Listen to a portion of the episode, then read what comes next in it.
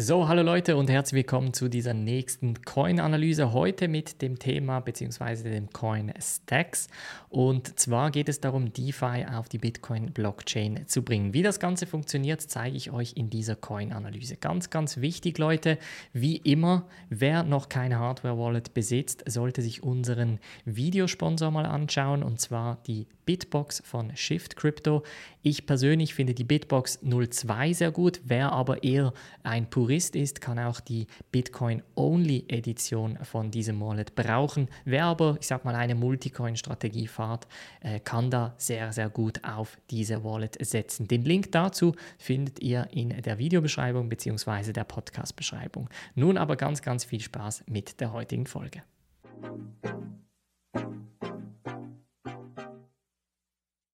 So, herzlich willkommen zu dieser Analyse. Heute mit der Coin-Analyse zum Thema Stacks bzw. zum Coin Stacks. Habt ihr ja entsprechend gewotet. Es war eine knappe Sache, aber Stacks war jetzt doch einige Male im Voting und meiner Meinung nach auch absolut verdient, dass es jetzt gewonnen hat. Es war ein Projekt, das ich schon länger eigentlich beobachte und auch schon länger so ein bisschen im Detail anschauen wollte. Und ich glaube, die bringen wirklich etwas Spannendes grundsätzlich in äh, die Kryptowelt und deshalb deshalb dachte ich, macht es Sinn, dass wir es wieder zur Verfügung stellen. Jetzt für ähm, die Anfänger hier, ich mache die 6x6-Analyse, das heißt, hier haben wir die sechs Punkte, die wir anschauen, das Team, Berater, Investoren, Produkt, Technologie, Roadmap, Partnerschaften, Einfachheit und Verfügbarkeit. Und dann äh, beantworten wir noch, so gut es geht, sechs Fragen zum Projekt. Und ähm, ich habe die Kategorie definiert, das Datum, das Kürzel sowie das Coin und den Token. Und was einige von euch hier bereits gesehen haben und auch schon mir via E-Mail geschrieben haben, ja, es gibt ein separates Mitgliedschaftsrating. Das findet ihr, sobald ihr Mitglied seid, hier auf dieser Seite bluehelperresearch.com slash Mitgliedschaft und da erhaltet ihr dann auch entsprechend Zugang zu der Discord-Gruppe sowie auch Zugang zu dem Mitgliedschaftsrating und dem Standard-Rating. Ich würde jetzt aber sagen, wir fangen mal, äh, ja, wir legen los, ähm, fangen mal an und bevor ich aber ins Team springe, beziehungsweise das Team im Detail anschaue, hier noch ganz kurz ein Überblick. Was ist Stacks überhaupt? Es ist grundsätzlich sehr, sehr einfach ähm, erklärt. Stacks möchte Smart Contracts auf auf die Bitcoin-Blockchain bringen. Es geht eigentlich nur um das. Es geht darum, dass man dezentralisierte Applikationen auf Bitcoin irgendwie powern möchte und Stand heute geht das einfach nicht. Wir haben natürlich mit Ethereum da genau die Alternative, die Möglichkeit, aber wir haben gewisse Vorteile durch Bitcoin und diese Vorteile möchte sich Stacks zunutze machen. Was diese Vorteile genau sind, beziehungsweise was das Ganze beinhaltet, werden wir gleich sehen.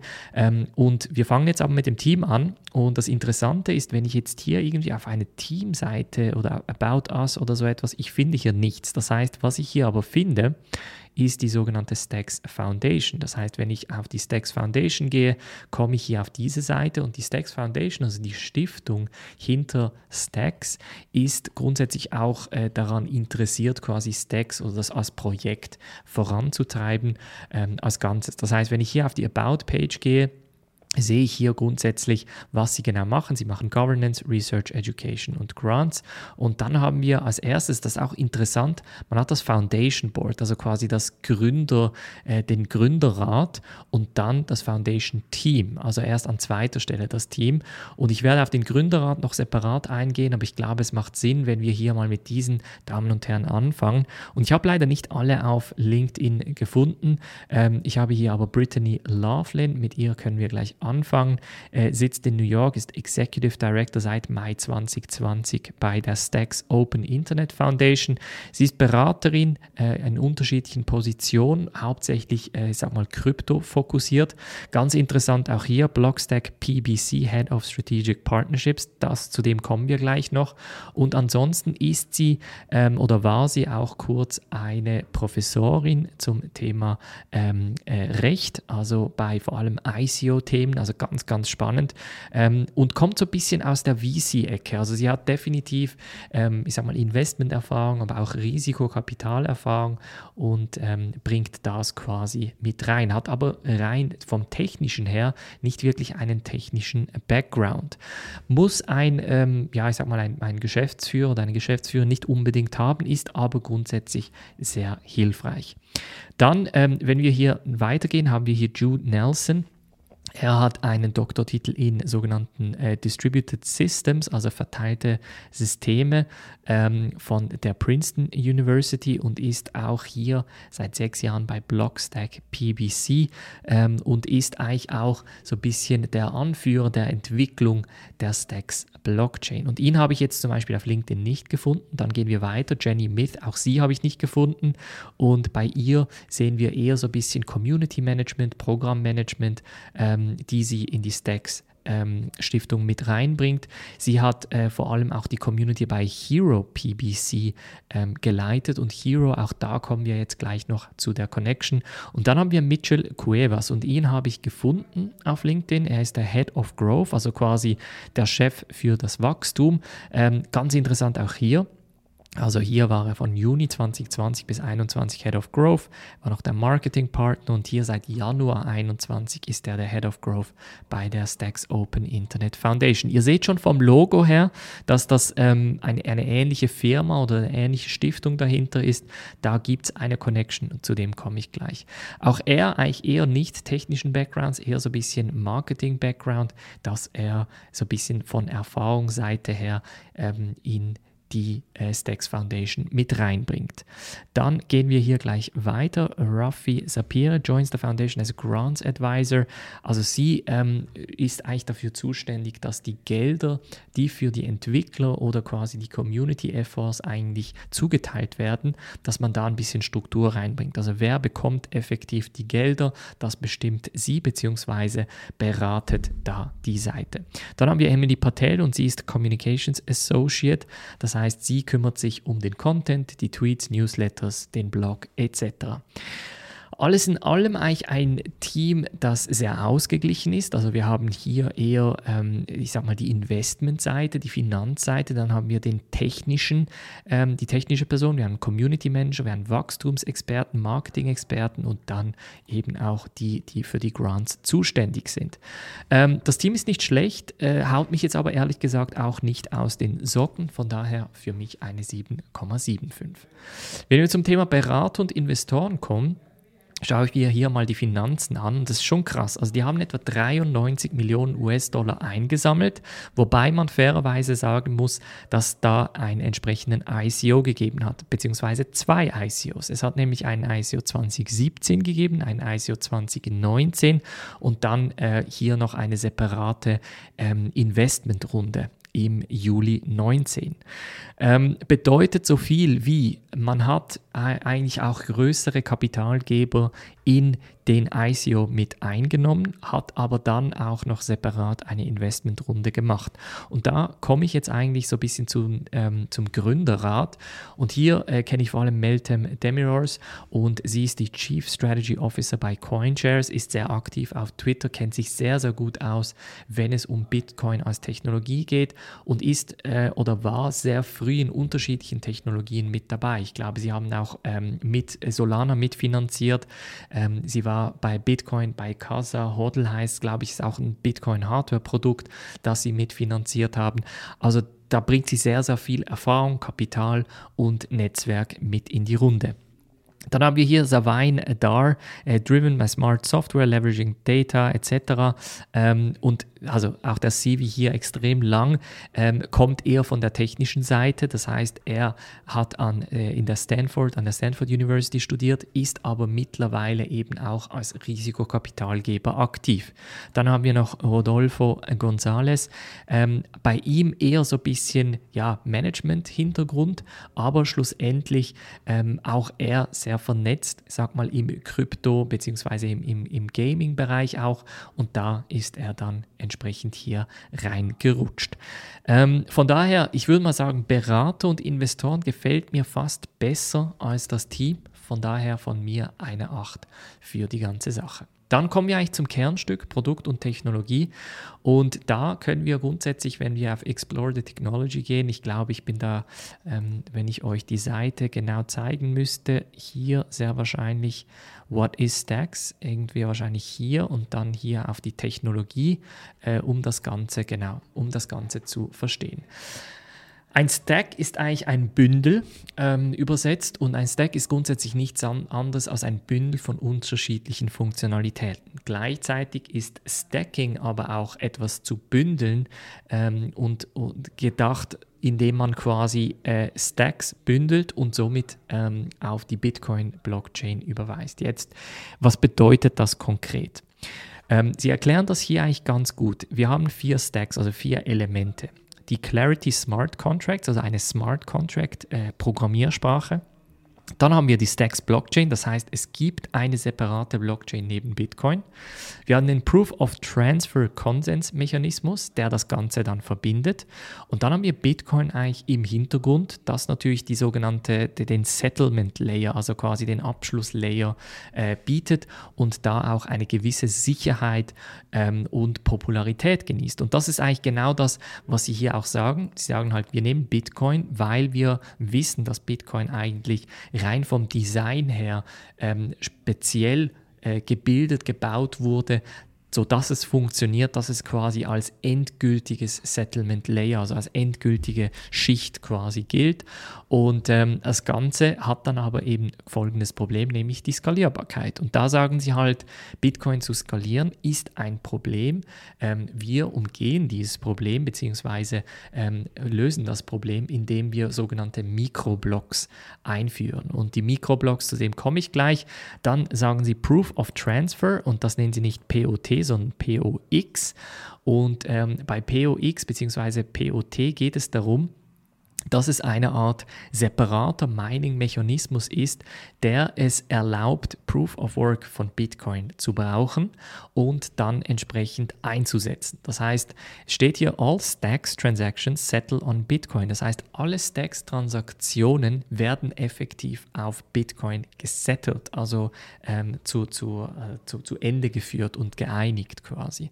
Und das bedeutet, dass man eigentlich die Bitcoin-Sicherheit nutzen kann, ohne dass man durch die Skalierbarkeit gebunden ist. Und da kommen wir jetzt wieder zu diesen sogenannten Microblocks.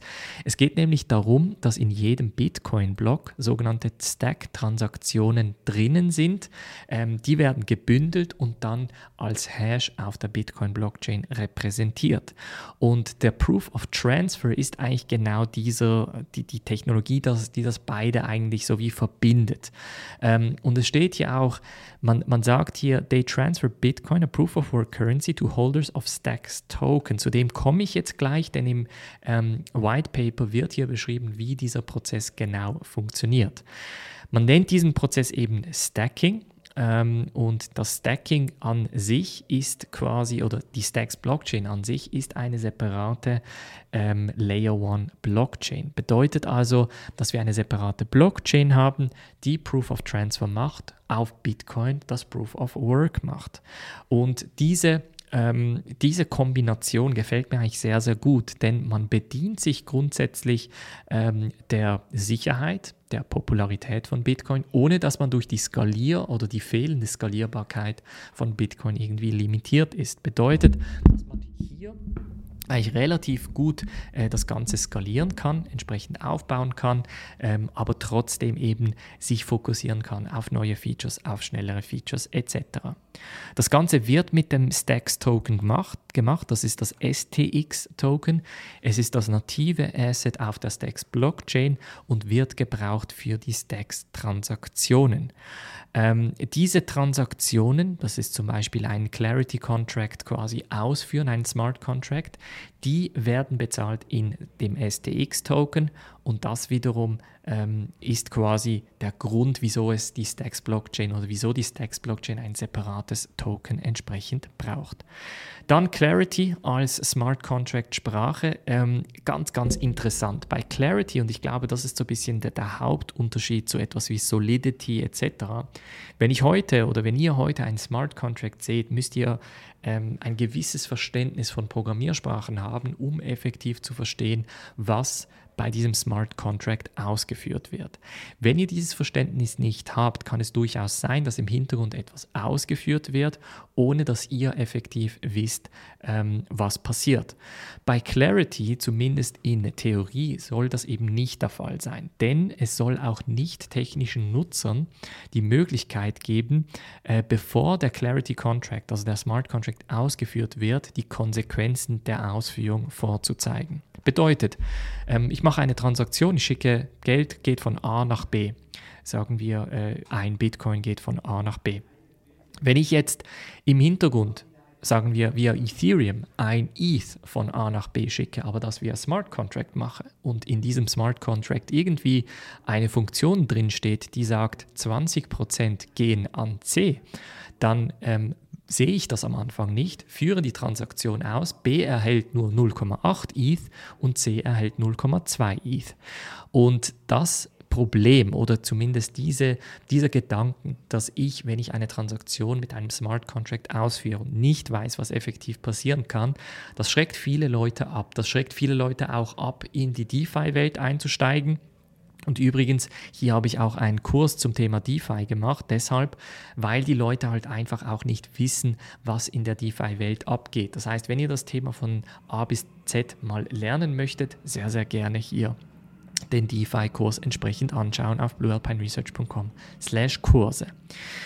Kommen wir aber zurück ähm, und, es, und es geht, wie gesagt, darum, dass man mit Clarity eine Art und der Name sagt schon, eine Art Klarheit und Transparenz schaffen möchte, um zu sehen, wohin geht diese Transaktion, was passiert. Passiert es eben, dass ein Teil abgeknüpft wird oder eben nicht?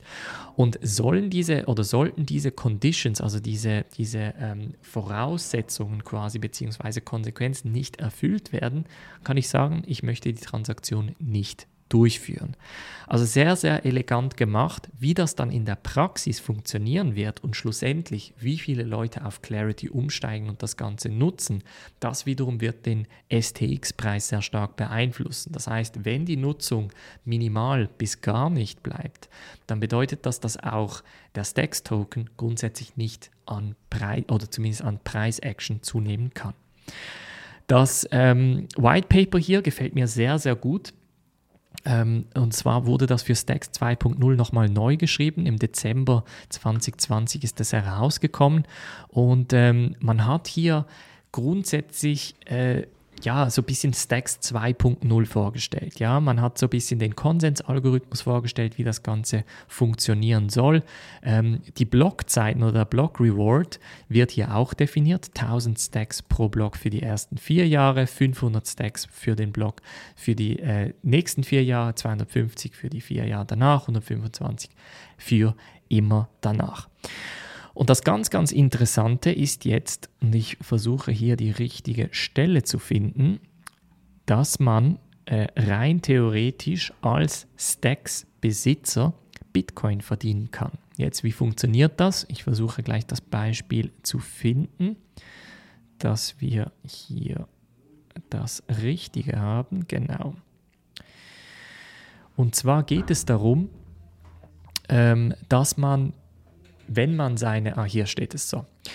Stacks can be locked by STX holders to participate in consensus and earn Bitcoin rewards. Das heißt, diese STX, die ich halte, die kann ich ähm, staken und auch locken, das heißt für eine gewisse Zeit. Ähm, das nennt man bei Ihnen, nennt man das eben Stacking. Ähm, und STX-Halter lassen dann wie eine Art Full Node, also einen vollen Knotenpunkt laufen oder unterstützen einen vollen Knotenpunkt, locken ihre STX und werden dann ähm, durch dieses Stacking quasi, das nennt man das schlussendlich, ähm, publizieren wichtige Informationen ins Netzwerk. Das heißt, man überprüft gewisse Transaktionen, diese werden halt für diese STX oder mit diesen STX quasi äh, genutzt. Und das Interessante ist, wenn 50 Prozent der Liquid Supply Participant. Das heißt, wenn 50% der liquiden Mittel von allen Stacks äh, im Umlauf gestackt oder eben gestaked werden, bedeutet das, dass man etwa eine Earning Rate von 9% generieren kann. Das heißt, sagen wir, ihr haltet ähm, 1000 Stacks. Das staked ihr oder eben stackt ihr und würdet dann auf diese 1000 entsprechend 9% in Form von Bitcoin bekommen. Und das bedeutet, dass ihr rein theoretisch Stacks wie als indirektes Staking auch anschauen könnt, indem ihr quasi die Rewards in Bitcoin bezahlt bekommt. Das heißt, ihr investiert in Stacks, weil ihr an äh, Smart Contracts und dezentralisierte Finanzen auf Bitcoin glaubt und gleichzeitig werdet ihr dafür belohnt äh, in Form von Bitcoin. Also ganz, ganz spannendes Konzept.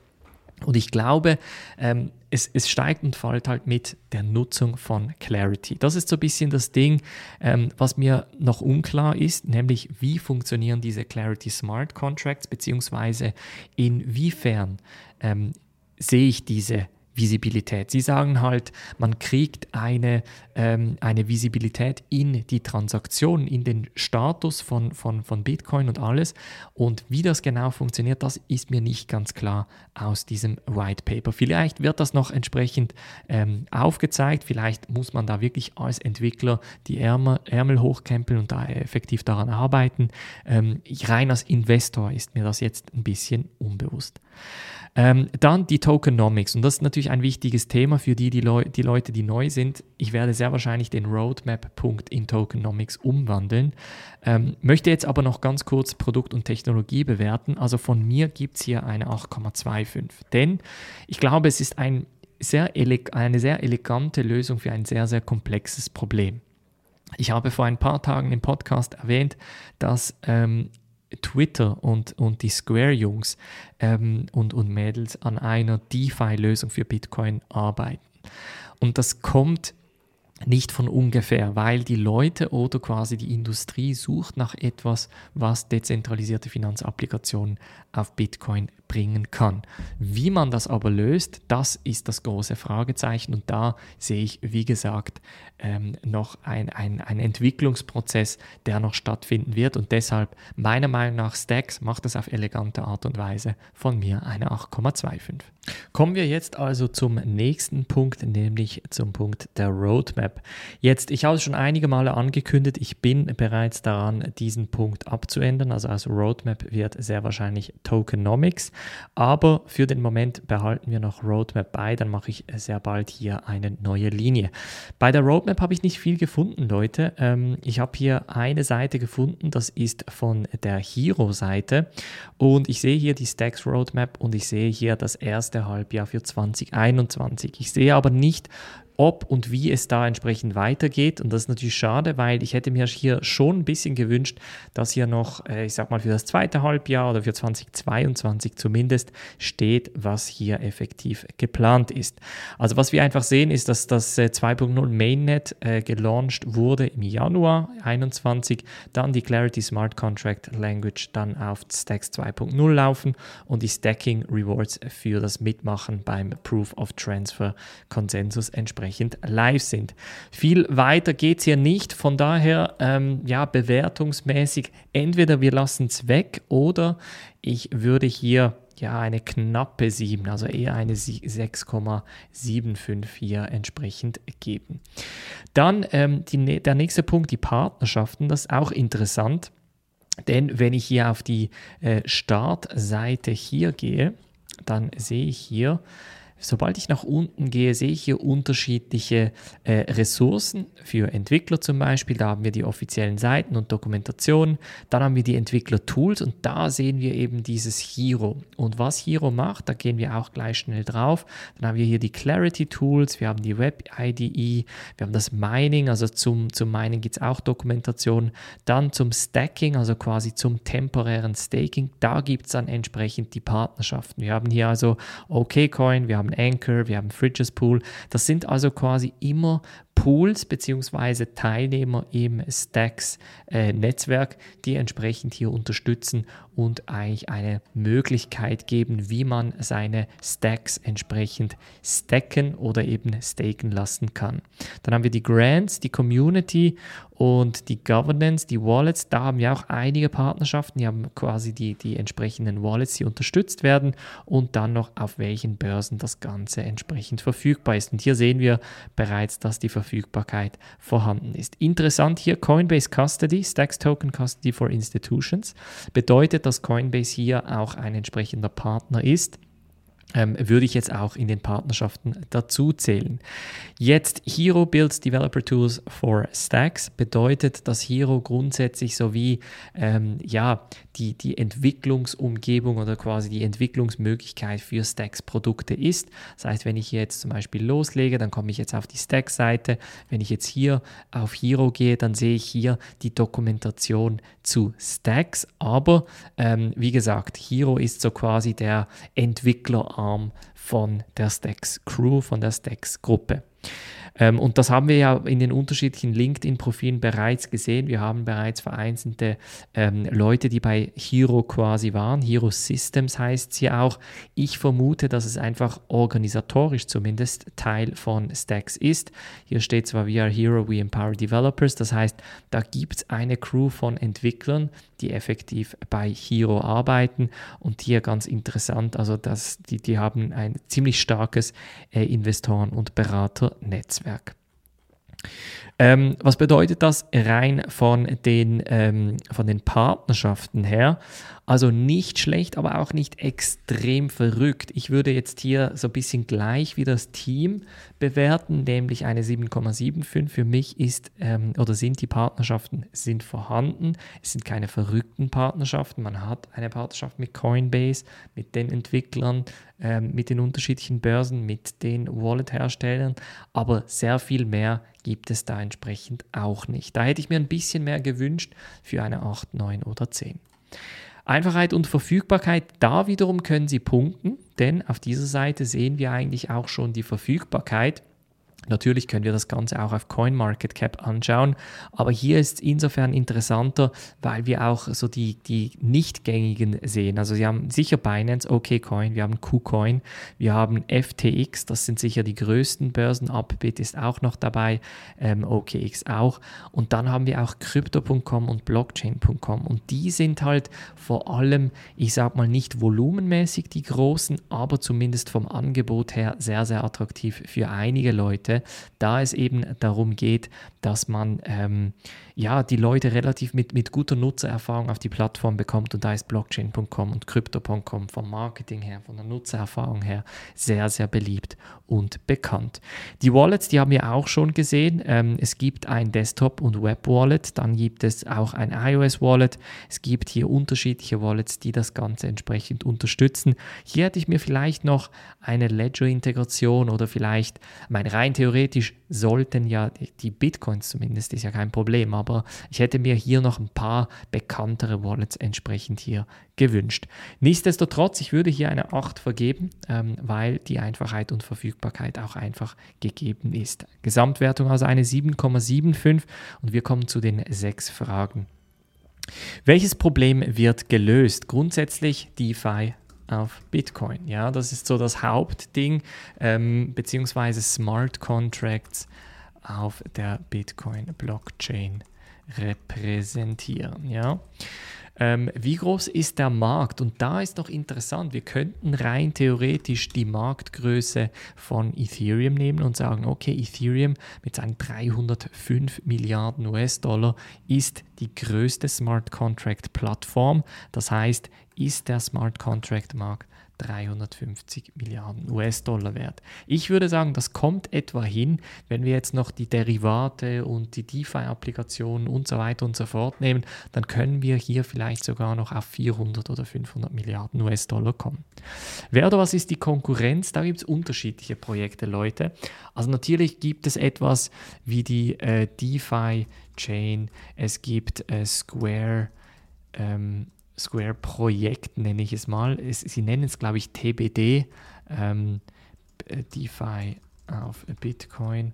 Also das sind so für mich die Hauptkonkurrenten, sage ich mal, ähm, die es gibt bei der DeFi-Chain oder dem, dem, ja, DeFi oder Cake, DeFi und DeFi Chain ist für mich so ein bisschen ein Hybridmodell, ist nicht ganz das, was, ähm, was Stacks versucht zu machen. Von daher eher Square-Projekt, das sogenannte TBD. Was für einen Vorteil hat der Halter? Ähm, Im Idealfall etwa 9% Bitcoin pro Jahr. ja, durch Stacking von Stacks. Ja, ich glaube, das kommt ziemlich gut hin, wenn wir es rein so her, von dem her ein bisschen erklären. Ähm, das ist natürlich der Maximalfall, ja. Also das wären etwa bei 50% beim Stacking von Stacks, 50% der Stacks im Umlauf gestaked. Bedeutet, dass rein theoretisch da auch eine höhere Zahl möglich wäre. Man geht hier aber entsprechend konservativ vor und äh, spricht von diesen 50%.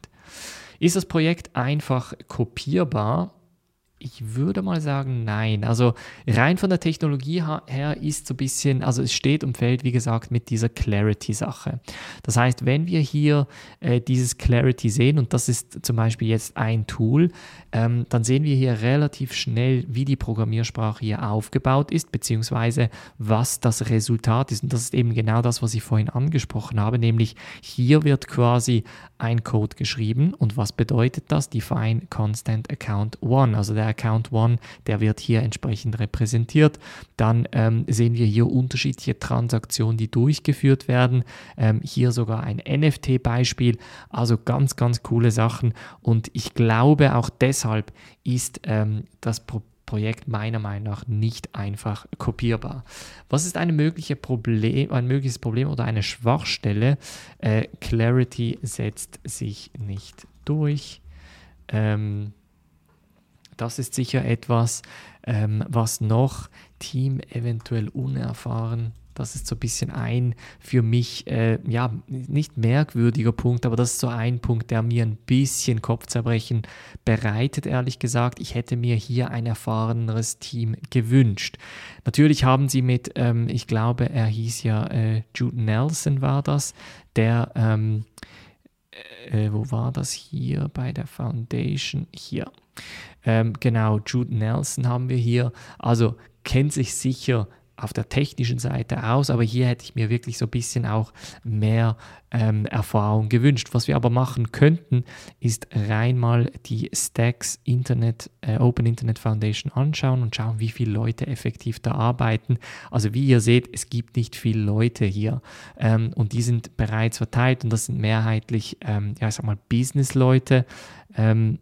Da gibt es nur unterschiedliche, nein, nein. Also da sehe ich jetzt, da, da fehlt es mir ein bisschen an technischer Erfahrung, vor allem weil das Produkt eben sehr, sehr technisch ist. Ähm, bedeutet für mich ein Rating von 7,75 kommt sehr gut hin. Ich glaube, dass das repräsentiert es, wenn man, ich sag mal, eher ein bisschen ähm, strikter sein möchte, landet man eher, eher bei einer 7,25, 7,5.